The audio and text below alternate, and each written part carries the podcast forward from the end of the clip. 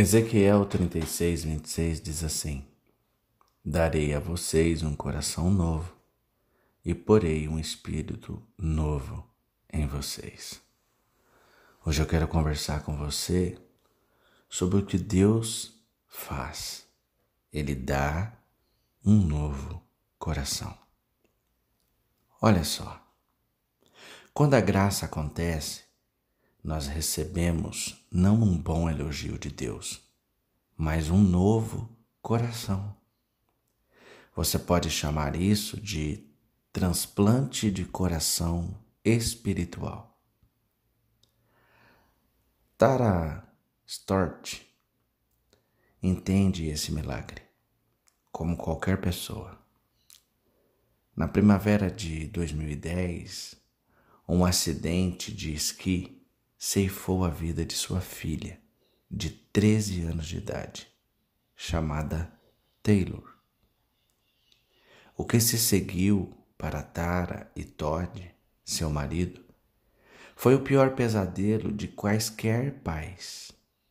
Um funeral, um sepultamento, uma enxurrada de perguntas e lágrimas. Eles então decidiram doar os órgãos de sua filha a pacientes necessitados. Poucas pessoas precisavam mais de um coração do que Patricia Winters. O seu coração havia começado a falhar cinco anos antes, deixando-a fraca demais para fazer qualquer coisa além de dormir. O coração de Taylor deu a Patrícia um novo começo de vida. Tara fez apenas um pedido. Queria ouvir o coração de sua filha. Ela e Todd voaram até a cidade de Dallas e foram visitar Patrícia em casa para ouvir o coração de Taylor. As duas mães se abraçaram por um longo tempo. Então, Patrícia ofereceu um estetoscópio a Tara e a Todd.